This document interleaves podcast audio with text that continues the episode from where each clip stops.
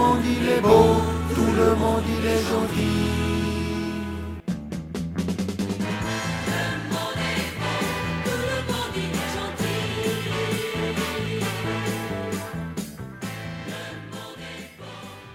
Bonjour tout le monde.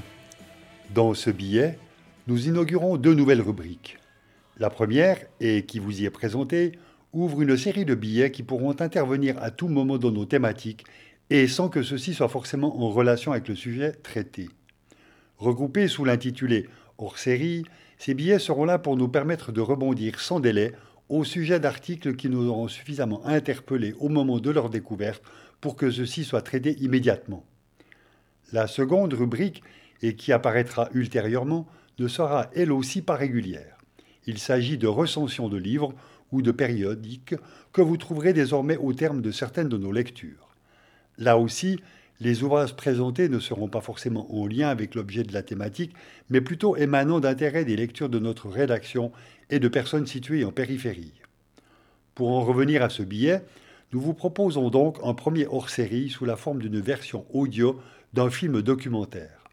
De ce film, intitulé Capital, nous avons extrait un volet d'une durée d'environ 50 minutes intitulé Karl Polanyi, le facteur humain, et qui vous est livré tel quel.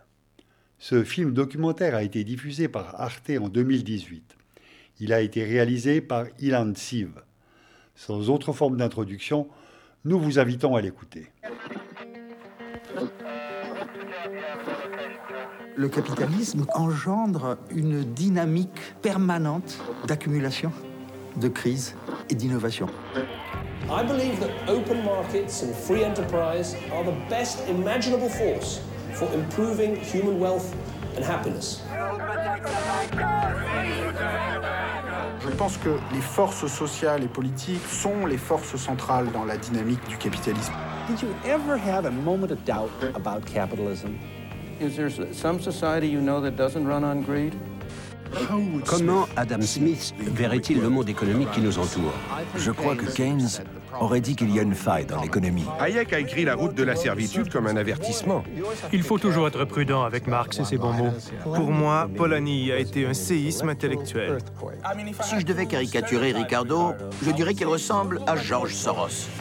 Si vous retournez chez Adam Smith, Marx, Schumpeter, vous avez des embryons de mécanismes vous permettant de comprendre la crise actuelle. D'où vient le capitalisme? D'une évolution naturelle de nos sociétés? Ou de théories élaborées au fil des changements politiques et technologiques? Nous sommes tous partie prenante d'un système dont nous connaissons mal les origines. Et pourtant, cette histoire devrait nous éclairer sur notre présent et notre avenir.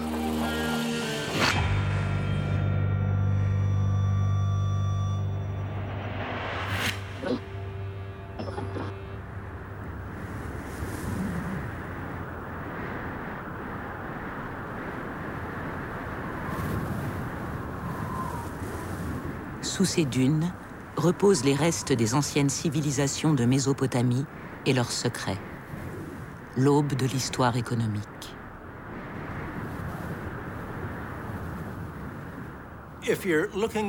En regardant les origines du commerce, avec les premiers taux d'intérêt, les premiers contrats commerciaux, la première monnaie, les premiers bilans comptables, on voit que toutes ces premières sont attestées dans une région particulière du globe, en Mésopotamie, au sud de l'Irak actuel, au sein des temples et des palais de Sumer et Babylone.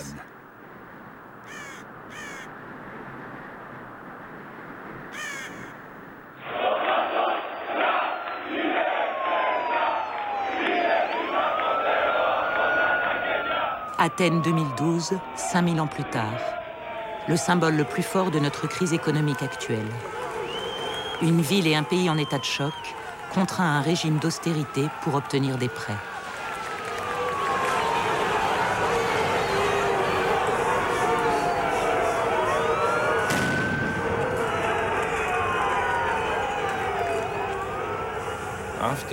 Après deux ou trois ans de ce programme d'austérité et de politique de choc, nous faisons face à un désastre économique.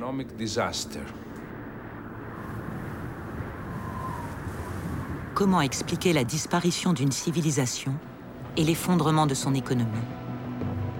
Quel est le rapport entre la Grèce moderne et l'antique Sumer?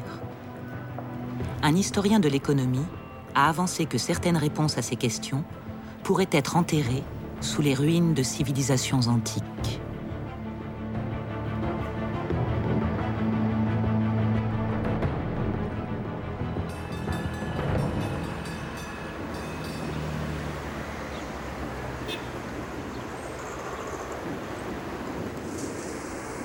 L'économiste Cari Polanyi revient à Vienne sur les traces de son père.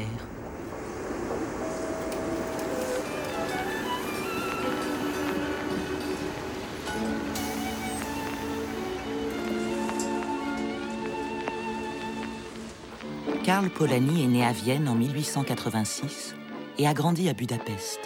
Il tombe malade au cours de la Première Guerre mondiale et doit fuir la Hongrie pour se réfugier à Vienne en 1919 après que la jeune république qu'il avait soutenue s'est effondrée.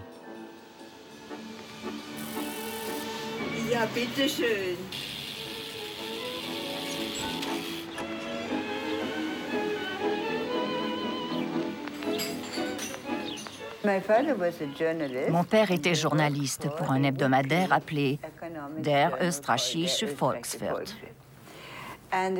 Évidemment, il avait des délais à respecter. Il devait rendre ses articles le jeudi soir. Il fumait et cette pièce était remplie de fumée. On n'y voyait rien tant elle était enfumée.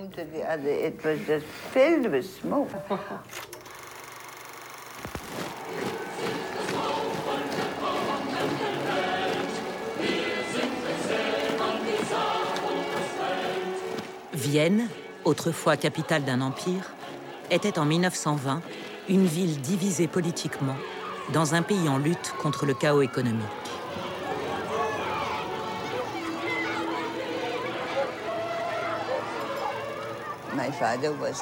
Mon père vivait dans cette ville où le chômage était très élevé et où le Parti socialiste était très puissant.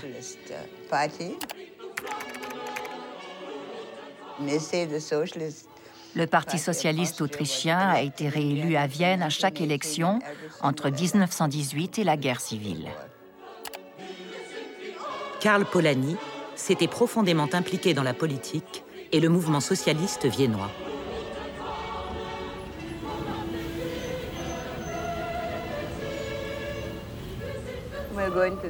Nous allons au Karl Marx Hof. C'était le logement social le plus avant-gardiste de toute l'Europe.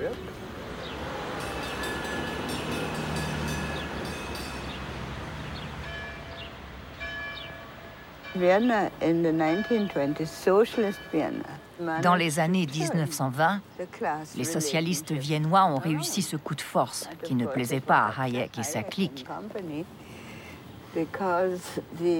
Parce que le financement de ces logements sociaux se faisait grâce à l'impôt sur les logements privés. En 1934, cette expérience est brutalement interrompue. Civil war flares up suddenly in Austria. The government, deciding to suppress the socialists, counter a general strike by martial law.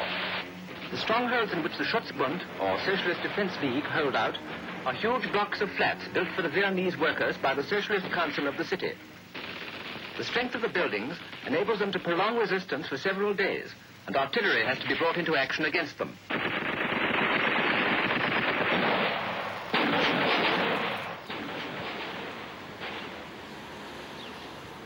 Cela m'impressionna beaucoup. Je dirais que c'est l'événement fondateur de ma vie.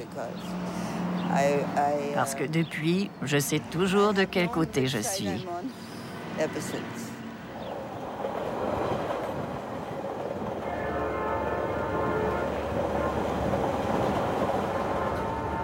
Karl Polanyi a dû quitter Vienne un an plus tôt après avoir perdu son travail à cause de ses convictions politiques après l'écrasement du Parti socialiste autrichien. Sa fille Carrie, âgée de 10 ans, le suit en Angleterre.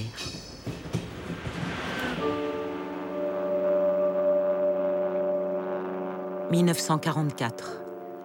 L'Allemagne et la plupart des pays européens sont en ruine. Des intellectuels comme Karl Polanyi reviennent sur l'effondrement de la civilisation européenne et tracent des pistes pour comprendre et sortir des décombres. Pour Karl Polanyi, c'est une réaction en chaîne qui a commencé au XIXe siècle avec une authentique foi dans le libre-échange autorégulé.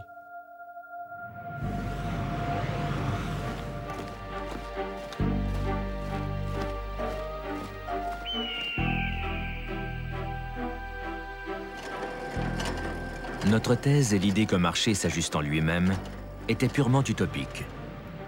Une telle institution ne pouvait exister de façon suivie sans anéantir la substance humaine et naturelle de la société, sans détruire l'homme et sans transformer son milieu en désert.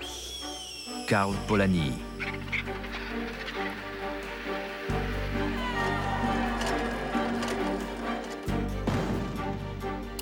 Son livre, La Grande Transformation, a été traduit dans des dizaines de langues. Les thèses de Polanyi ont trouvé une audience parmi les étudiants d'après-guerre d'Amérique du Nord qui y voyaient une occasion de repenser le capitalisme.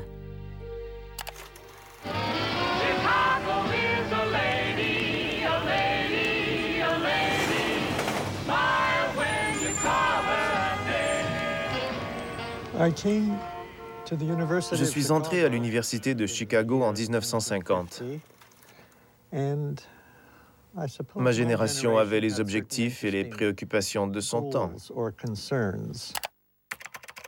En premier lieu, nous nous demandions si nous pourrions être amenés à revivre la dépression majeure que nous avions connue en 1930.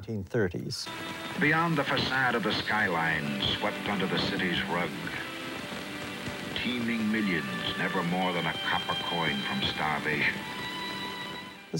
Ensuite, un nouveau monde s'ouvrait à nous. Qu'en était-il des pays du tiers-monde? Que pouvions-nous faire pour eux?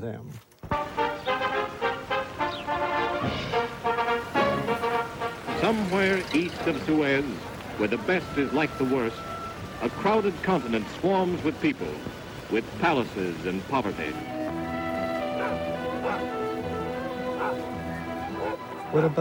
Qu'en était-il des inégalités Des inégalités entre les pays, des inégalités au sein des pays Voilà les questions cruciales que nous nous posions à l'époque. L'économie semblait être le bon point d'entrée pour répondre à ces questions. Mais une fois sur le terrain économique, vous vous retrouviez dans un labyrinthe sans issue.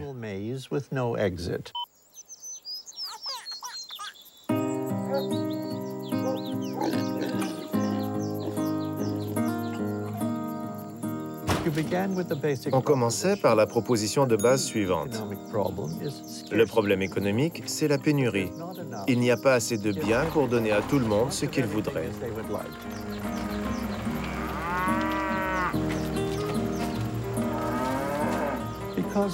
Comme les richesses mondiales sont limitées, il faut les répartir. Et on nous disait que la meilleure façon de les répartir, c'était l'économie de marché.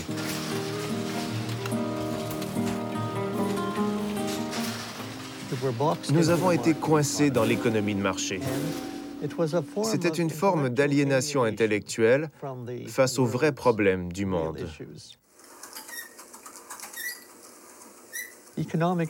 La théorie économique faisait penser à un hachoir à viande pour faire des hamburgers. Vous y mettez du pain rassis, des oignons, de la viande hachée, ce que vous avez dans le frigo, et vous hachez tout ensemble. Dans tous les cas, cela donnera un hamburger. Et voilà le problème avec l'économie. Quels que soient les éléments de départ, vous vous retrouviez avec l'économie de marché, éternelle, omniprésente, incontournable et totalement aveuglante. Je sentais intuitivement que je devais en sortir.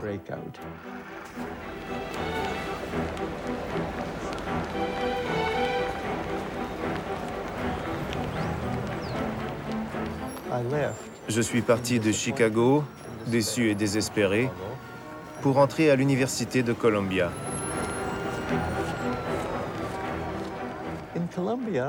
je suis tombé par hasard sur un cours intitulé Histoire générale d'économie, donné par un homme dont je n'avais jamais entendu parler, Karl Polanyi.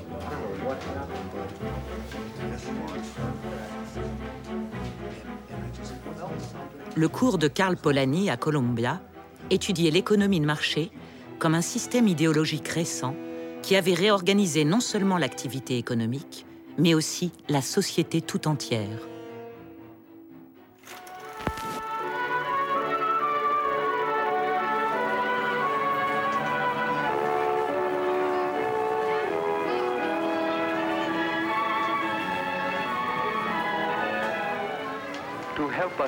Glimpse into the future of this unfinished world of ours, there has been created for the New York World's Fair a thought-provoking exhibit of the developments ahead of us. Le futur du capitalisme, présenté à l'exposition internationale de New York en 1939, affiche le credo de son sponsor, la General Motors. L'économie de marché comble toutes les aspirations humaines et pas seulement les besoins économiques. Come, let's travel into the future. What will we see? Firebird 2 to Control Tower. We are about to take off on the highway of tomorrow. Stand by. C'est le résultat d'une société dirigée par le marché, écrivait Karl Polanyi, qui associe l'économie à des relations contractuelles et les relations contractuelles à la liberté.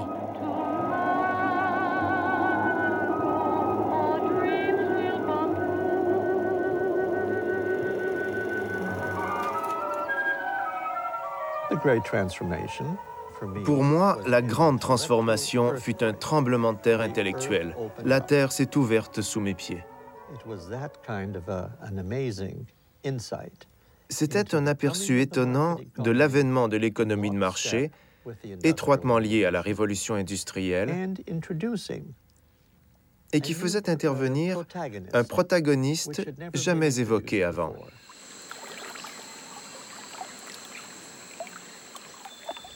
Dans la grande transformation, Polanyi mentionnait cet acteur ignoré de l'économie, à savoir la société elle-même, et non plus uniquement les forces du marché. Ce qu'il voulait dire, c'est qu'avant les temps modernes et l'arrivée de l'économie de marché, la plupart des transactions économiques étaient régies par les règles d'une structure sociale que ce soit l'Église ou le conseil municipal, ou dans les sociétés tribales, les normes élaborées par les liens de parenté et la coutume. Il voulait dire que dans l'histoire, l'économie était intégrée à la vie sociale. Les normes sociales prévalaient sur l'activité économique.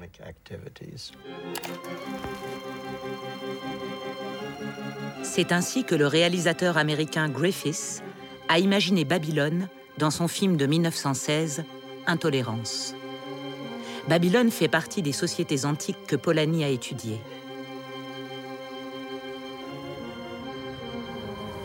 Dans le désert, il pensait qu'il trouverait dans les traces de ces civilisations anciennes leur vision de l'économie.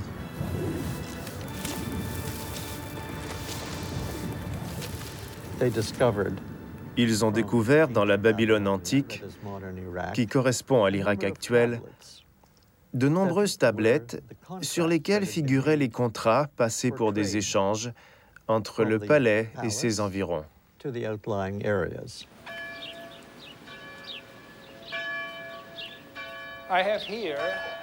J'ai ici cinq tablettes qui remontent à l'économie antique et à son modèle économique. Cette grande tablette est un livre de comptes du bétail disponible à des fins agricoles.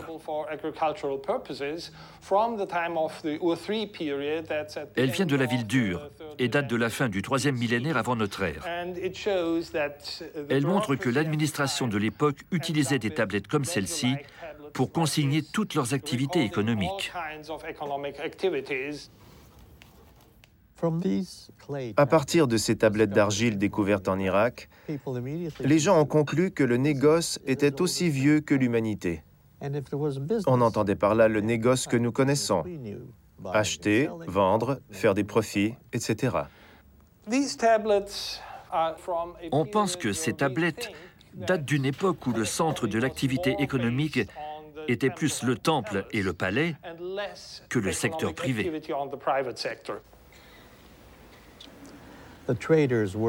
Les courtiers étaient ce qu'on appellerait aujourd'hui des fonctionnaires. Ils n'étaient pas intéressés aux bénéfices, mais touchaient un salaire. Nous nous sommes trompés sur la nature de ce commerce. C'était bien du commerce, mais pas celui que nous pratiquons actuellement.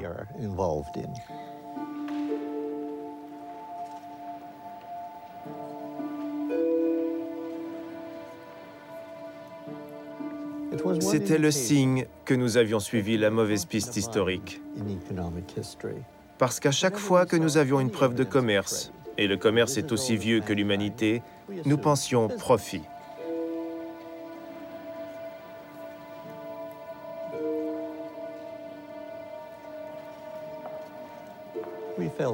Nous étions revenus à la théorie intuitive d'Adam Smith que l'humanité a une propension naturelle à troquer et à échanger. En d'autres termes, que l'économie de marché serait enracinée dans l'instinct humain.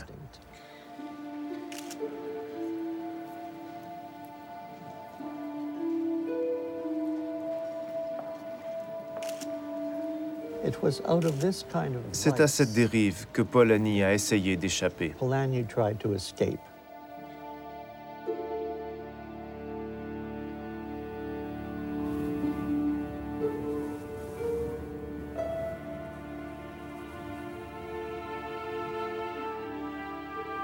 Il a vu une solution à cette erreur dans l'étude de ces sociétés antiques où les économies étaient sous le contrôle de normes sociales et de règlements et où l'argent et la dette étaient traités différemment d'aujourd'hui.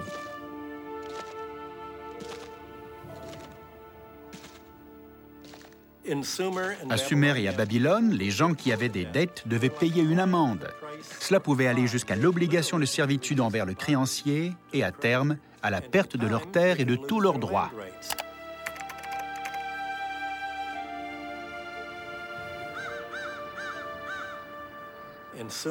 À Sumer, chaque nouveau souverain devait avoir une ardoise neuve. Pour cela, il devait d'abord libérer le débiteur maintenu en servitude, ensuite rendre la terre confisquée au débiteur et enfin annuler les dettes.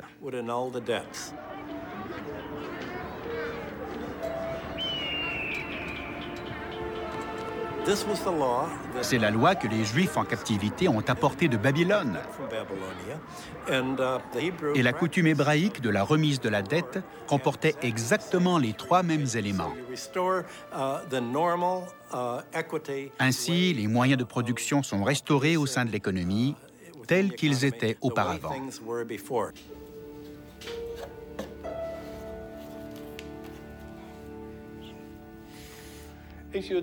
Si ça ne vous ennuie pas, je vais essayer de vous lire une partie du texte. Il est dit, concernant la femme de Rabissi, un fonctionnaire, au sujet de laquelle vous m'avez écrit, sa dette de 3,5 minas d'argent a été réglée, mais elle refuse de prendre l'argent.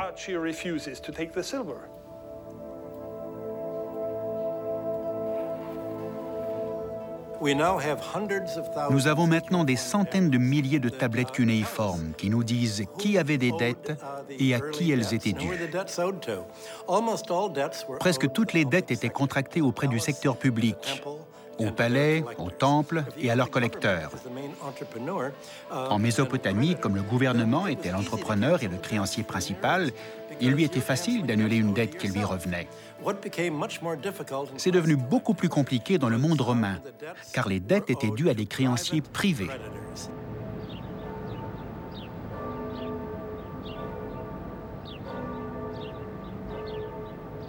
Rome a été la première économie antique à ne pas annuler les dettes. Par conséquent, au cours du deuxième siècle de notre ère, un quart de la population romaine était réduit en esclavage et en servitude.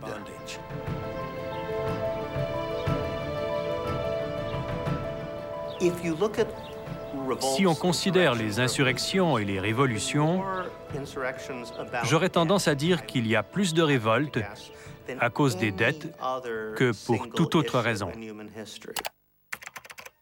L'esclavage, la servitude, Les arrangements féodaux, les castes, toutes les formes d'inégalité que vous voulez causent des révoltes ponctuelles. Alors qu'à cause de la dette, les peuples se soulèvent régulièrement.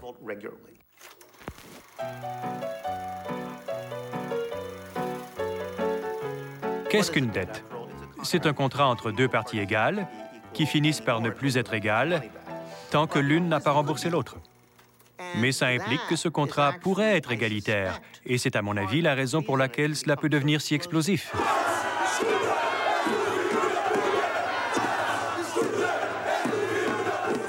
Il y a loin de la chute de l'Empire romain au monde du krach économique de 2008. Mais la question de la dette est tout aussi centrale. Et la façon dont la société la traite nous ramène à Karl Polanyi.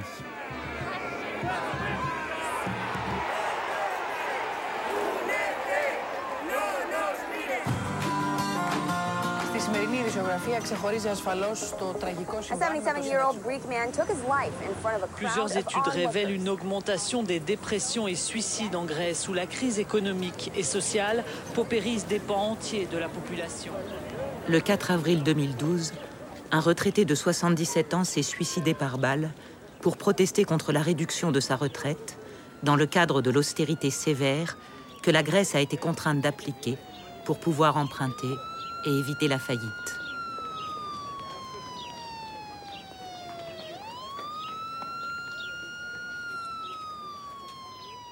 Le début commence par une fin.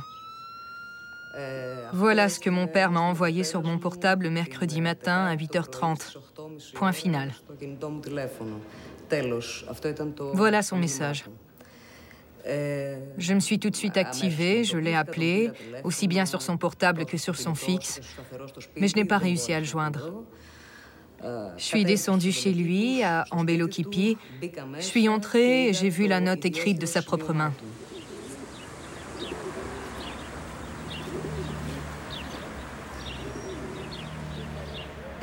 Puisque mon âge ne me donne pas la capacité de lutter activement, je ne vois pas d'autre solution que de mettre fin dignement à mes jours avant d'en être réduit à faire les poubelles pour me nourrir.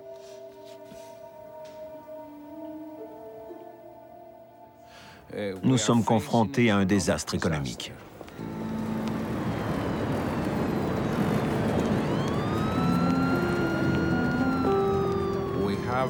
Nous avons un taux de chômage officiel de 22% ce qui signifie que le taux de chômage réel doit être autour de 30%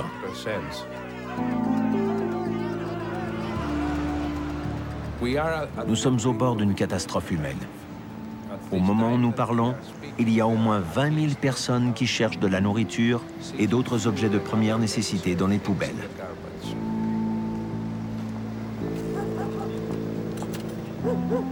À force d'insister pour que la Grèce honore ses engagements, la crise économique s'est muée en crise politique.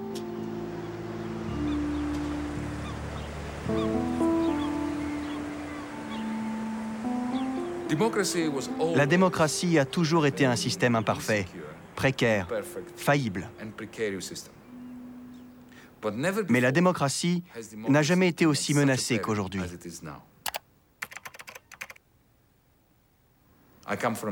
Je viens de Grèce, un pays où les élites politiques ont disparu. Elles ont perdu toute légitimité. Ce n'est pas uniquement le gouvernement qui a perdu sa légitimité. Tous les mouvements politiques ont perdu leur légitimité. Et c'est un tournant majeur pour le pays dans lequel est née la démocratie.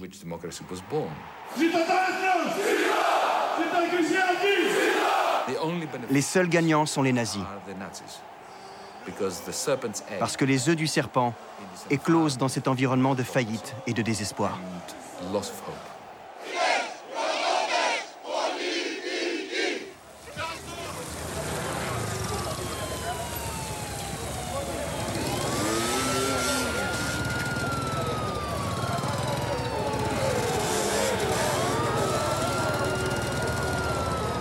Γιατί ο κόσμος πεινάει, δεν έχει δουλειές, έχουμε γεμίσει λαθρομετανάστες. Κατάλαβες τι γίνεται. Πρέπει να φύγουν όλοι από εδώ πέρα. Ή με το καλό ή με το κακό. Και θα φύγουν, να είσαι σίγουροι γι' αυτό.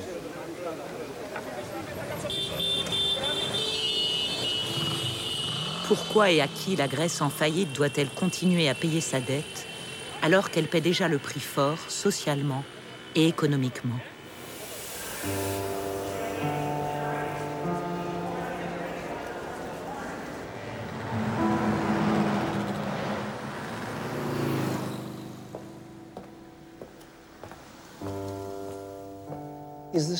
Quel étrange pouvoir moral la dette a sur nous.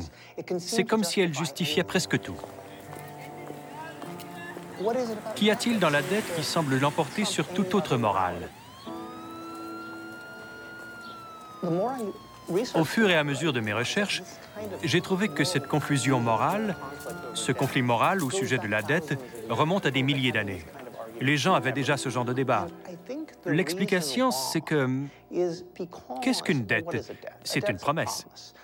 Mais c'est une promesse très étrange. Je dirais même que c'est une promesse perverse. C'est une promesse qui a été imprégnée par un mélange de mathématiques et de violence.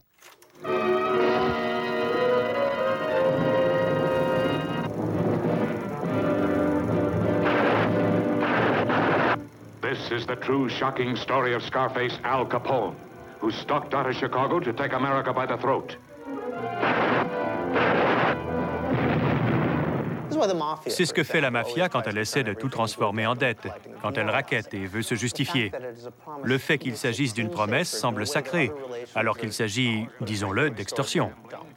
Et en fait, si vous vous penchez sur l'histoire, vous constaterez que la dette est le moyen le plus efficace jamais créé pour perpétrer de violents actes d'extorsion et pour les justifier moralement. Et en plus, elle induit que c'est la victime qui est moralement condamnable. Let's talk about a person. This person could be anyone. Let's call him Alex. Let's make things more complicated. Let's say Alex is Greek. Based on the stories you hear, Alex is also a lazy, cheating, ungrateful, helpless, corrupt, violent, rude, racist, tax evading, troublemaking, thieving vandal that lives with his mother. Well, the stories say it. So it must be true. La dette est toujours négociable si elle est contractée entre personnes égales. Pour les gens que vous considérez égaux en statut, la dette peut évidemment être négociée. Comme nous l'avons vu aux États-Unis en 2008, si vous êtes un groupe d'assurance américain, si vous êtes la Bank of America ou la Citibank, ils sont prêts à effacer des milliards de dollars en agitant des baguettes magiques de manière à supprimer la dette. Alors, comment se fait-il qu'un groupe d'assurance américain puisse voir sa dette effacée et que la Grèce n'y arrive pas? Clap on, clap off, clap on, clap off. The clapper lets you turn capitalism on or off, however you choose. Don't trouble yourself with a complicated socialist revolution. Just clap on, clap off. Clap on when times are good and you make the profit. Clap off when times are bad. Just clap off the free market and the glorious state will provide. La seule explication possible, c'est que les Américains supposent que les gens des compagnies d'assurance américaines sont comme eux. Et dans l'histoire mondiale, la dette entre les gens de même niveau a toujours été fondamentalement différente de la dette entre forts et faibles. Que s'est-il passé? Quand la dette est-elle devenue un pur enjeu économique?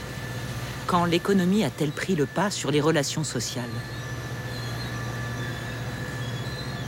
D'après Karl Polanyi, ce serait au cours de la réorganisation de la société lors de la révolution industrielle du XIXe siècle. Pour la première fois dans l'histoire, le travail, les terres et l'argent ont été transformés en marchandises.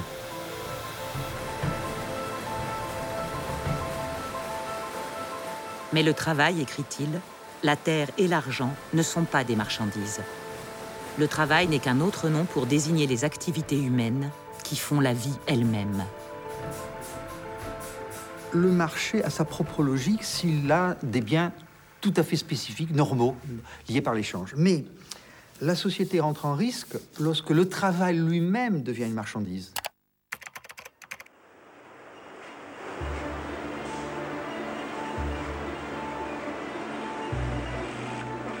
L'argument polanien, si on transforme complètement le travail en une marchandise, la société risque de s'effondrer sur elle-même. Deuxième intuition polanienne, la monnaie. La monnaie est simplement un signe de pouvoir d'achat, écrivait Karl Polanyi.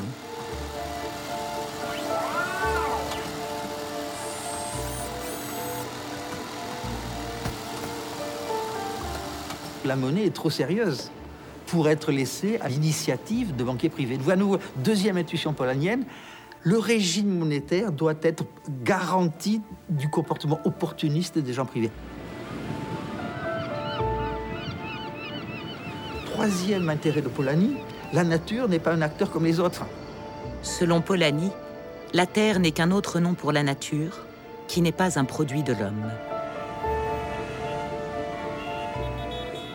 Illusion, on peut gouverner la nature par un mécanisme de marché.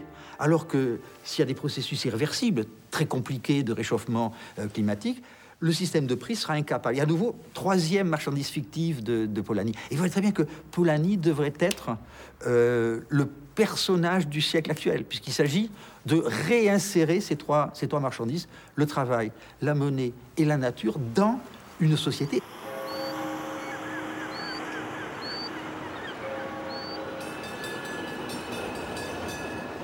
La dette de la Grèce peut illustrer l'idée de l'argent comme marchandise fictive de Polanyi. L'histoire commence ici à Francfort, le centre financier de l'Allemagne. Les banques allemandes détiennent la plus grosse partie de la dette grecque. Les créanciers essaieront toujours de récupérer leur argent. Et en effet, comme ils ont prêté de l'argent, ils veulent le récupérer. Donc ils essaient d'élargir ces prêts, d'imposer plus de taxes, de privatiser les actifs grecs afin de récupérer leur argent. 400 people have been detained in the Eurozone's financial capital after clashes broke out there on a second day of anti-austerity protests. Pour permettre à la Grèce de rembourser ses créanciers, on lui a offert de se renflouer avec d'autres prêts en échange de mesures d'austérité et de privatisation de ses actifs publics. Il n'y a pas eu de sauvetage de la Grèce, ni de l'Irlande, ni du Portugal. Qu'est-ce qu'il y a eu? Une tentative cynique de transférer les pertes des banques allemandes sur les épaules des contribuables allemands. Du point de vue grec, les pays d'Europe du Nord voulaient protéger leurs banques des pertes dévastatrices qu'ils subiraient si la Grèce ne parvenait pas à payer sa dette. En mai 2012, nous avons connu un exemple remarquable de faillite à l'européenne. L'État grec a emprunté au fonds de sauvetage qui était soutenu évidemment par les contribuables allemands. Qu'est-il arrivé à cet argent? A-t-il été utilisé pour stimuler l'économie grecque ou afin de verser des prestations chômage, étant donné que le chômage est passé de 10 à 20% et aujourd'hui à 25% Non, pas un centime n'a bénéficié à l'économie grecque sous quelque forme que ce soit. Cet argent a servi à rembourser la Banque centrale européenne pour les obligations que l'État grec avait achetées.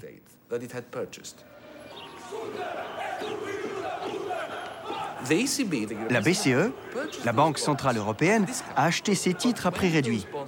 Mais lorsque ces obligations sont arrivées à échéance en mai 2012, la Banque Centrale Européenne a exigé la pleine valeur nominale de ces obligations. Donc, la Grèce a dû emprunter à l'Allemagne afin de donner à la BCE une somme d'argent qui était bien au-dessus des coûts engagés par la BCE pour ces titres.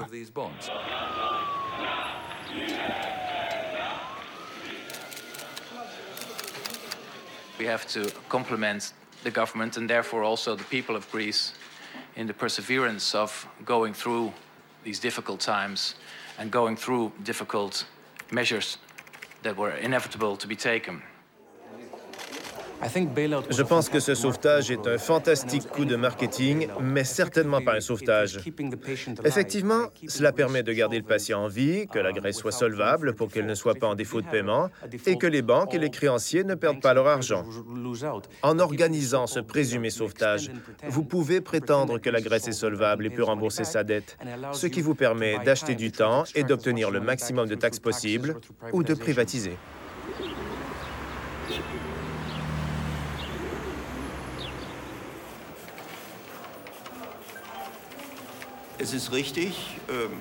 On pourrait dire, si on était cynique, que les banques ont inventé l'application du communisme à elles-mêmes. Tant que les affaires vont bien, elles font des bénéfices, de gros bénéfices, et de gros bonus. Tout est pour le mieux. Mais quand les affaires vont mal et qu'il y a menace de faillite, elles sont too big to fail.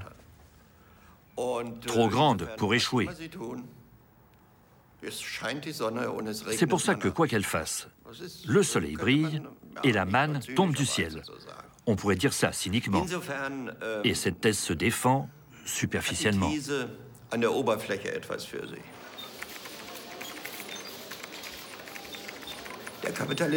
Mais le capitalisme en tant que mode de production va bien plus loin. La question n'est pas seulement de savoir si les banques doivent être renflouées ou non. On doit se demander quelles auraient été les conséquences. Aurais-je sauvé les banques si j'avais été au gouvernement Oui. Pourquoi Parce qu'on avait affaire à une crise qui, si on en était arrivé à un effondrement massif des banques, ce qui serait arrivé s'il n'y avait pas eu l'opération de sauvetage.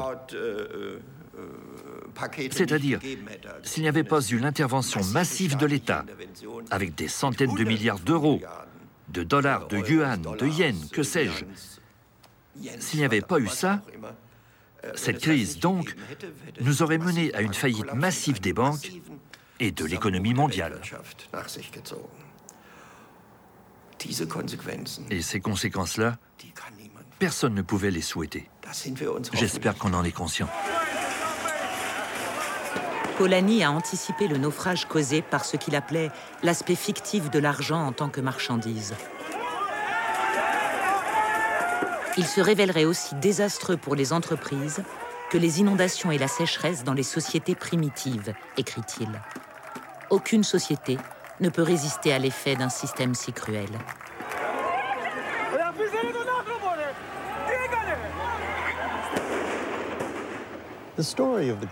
L'histoire de la grande transformation est celle d'un refoulement.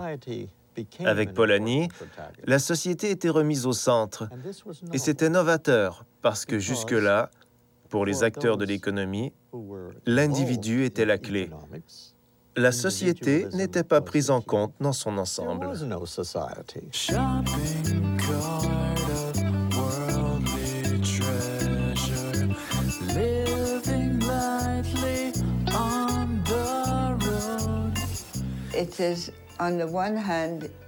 Le concept de l'économie coupée de sa base sociale, tel que mon père l'a établi, c'est l'idée que le capitalisme a déconnecté la vie économique de la vie sociale, qu'il a transformé la société pour servir l'économie.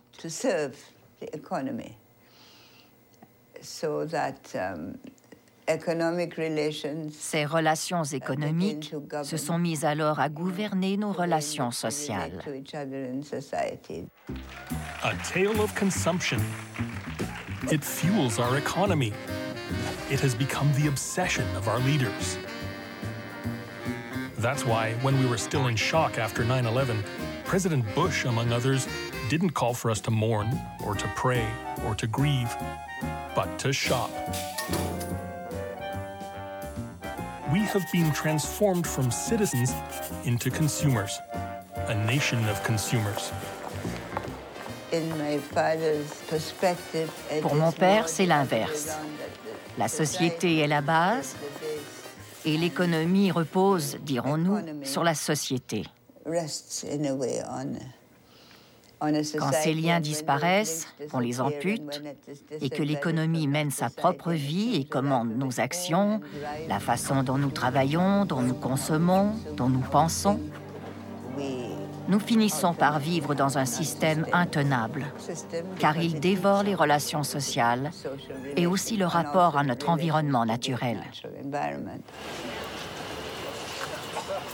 La place d'Athènes où Dimitris Christoulas s'est donné la mort est devenue un lieu de recueillement.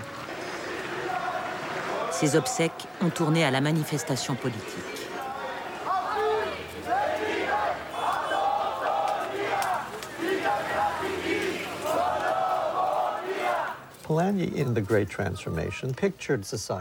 Polanyi, dans La Grande Transformation, a décrit la société comme une puissance irrésistible.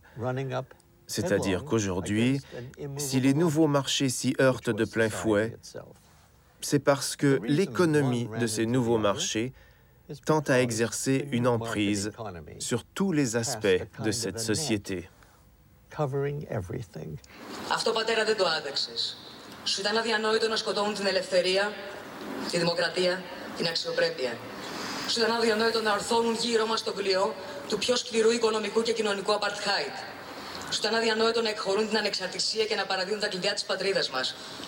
Σου ήταν αδιανόητο η Ελλάδα να μην αναγνωρίζει τα παιδιά της και τα παιδιά της να μην αναγνωρίζουν την Ελλάδα. Σου ήταν αδιανόητη η κτηνοδία του καπιταλισμού να περιδιαβαίνει τις ζωές μας και γύρω μας να μην συμβαίνει τίποτε. Ποιος τη ζωή μου, ποιος την κυνηγά Να τη ξεμοναχιάσει μες στη νύχτα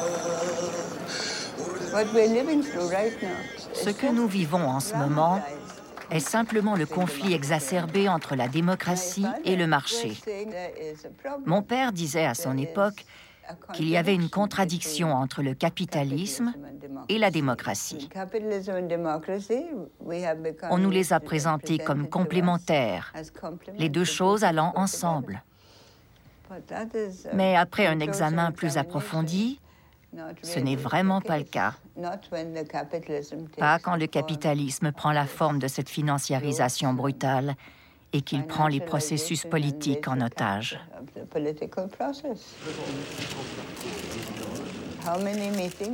Combien de réunions y a-t-il eu avec Merkel, Sarkozy et le gouverneur de la Banque centrale européenne? Ils travaillaient toute la nuit ils prenaient de grandes décisions comme s'ils voulaient trouver une solution. Puis ils allaient se coucher et se réveillaient le lendemain matin pour regarder ce que le marché indiquait.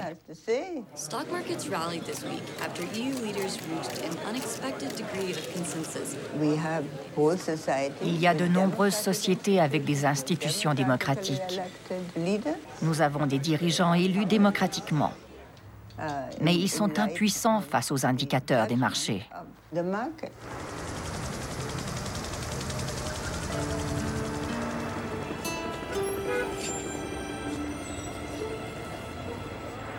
À l'observateur contemporain, il y a vraiment un paradoxe. D'où vient ce pouvoir de la finance?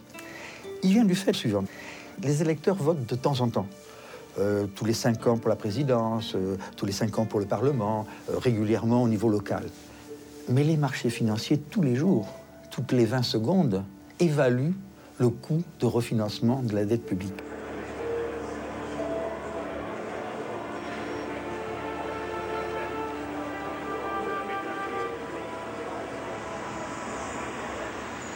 Je suis pas sûr que le, capitalisme financier d'aujourd'hui soit forcément euh, différent de ce point de vue-là que le capitalisme industriel du 19e siècle. Ce qui est vrai, en revanche, c'est que le, nouveau, disons, capitalisme financier mondialisé d'aujourd'hui contient un élément qui, là, était absolument absent euh, du 19e siècle ou même de la première mondialisation financière jusqu'en 1914, qui est un niveau d'opacité financière et d'enchevêtrement des positions de possession croisées entre pays totalement hallucinant. C'est-à-dire que euh, la structure de la propriété financière était beaucoup plus simple en 1900-1910, euh, où il y avait euh, en gros beaucoup plus de détention directe de titres financiers d'un pays sur l'autre. Aujourd'hui, la situation est beaucoup plus compliquée parce qu'on a, à travers un système d'intermédiation financière euh, beaucoup plus sophistiqué, ces jeux de détention croisée entre pays créent euh, un sentiment de dépossession euh, chez les populations qui, je pense, euh, est une des parties les plus inquiétantes du, capitalisme actuel et qui, qui n'est pas qu'un sentiment de dépossession, qui est aussi une réalité puisque chaque pays finalement se retrouve détenu Enfin, les entreprises de chaque pays, l'immobilier de chaque pays, la dette publique de chaque pays est détenue à 50 ou parfois 60, 70% par d'autres pays. Alors en fait, chacun détient les autres, parfois sans s'en rendre compte.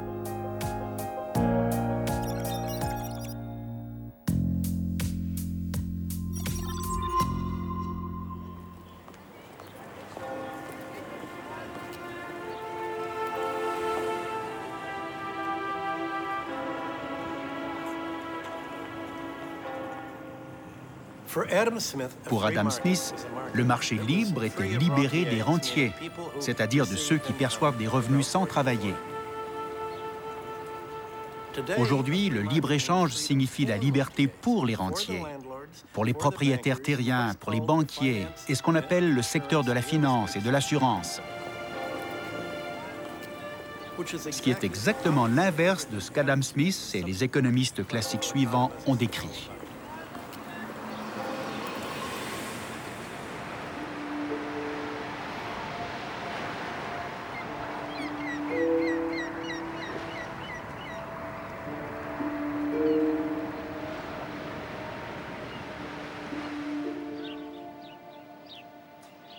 Karl Polanyi est mort en 1964. Ses cendres ont été rapatriées à Budapest, la ville qu'il avait quittée 45 ans avant sa mort.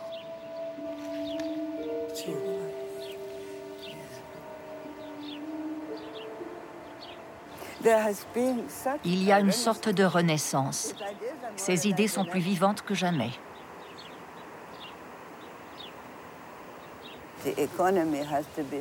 L'économie doit être contrôlée. L'économie, c'est important. Mais cela ne doit pas outrepasser et coloniser tous les autres aspects de la vie sociale.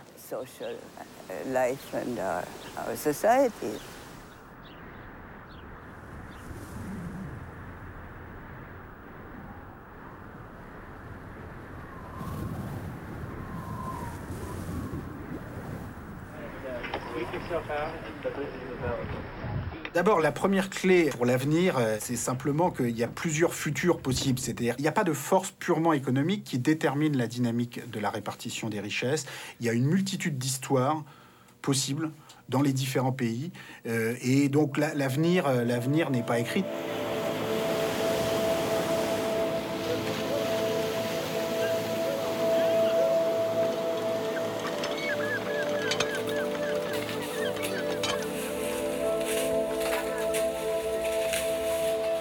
Si on veut vraiment trouver une clé et résumer par une clé possible une des, dynamiques pour l'avenir qu'on apprend euh, grâce à l'histoire, c'est euh, cette idée du rendement du capital structurellement plus fort que le taux de croissance.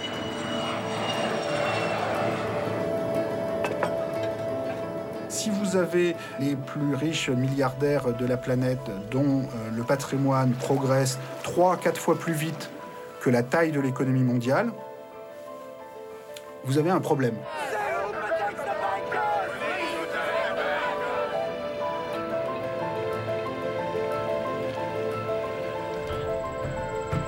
Si on n'utilise pas une forme démocratique et pacifiée de régulation de l'inégalité, alors d'autres formes se mettront en place. L'histoire invente toujours ses propres voies et invente toujours des nouvelles façons de régler les problèmes qui peuvent être parfois très violentes et, très, peu conformes à ce qu'on aurait souhaité a priori euh, euh, si on avait pu euh, à temps examiner collectivement ces choses-là.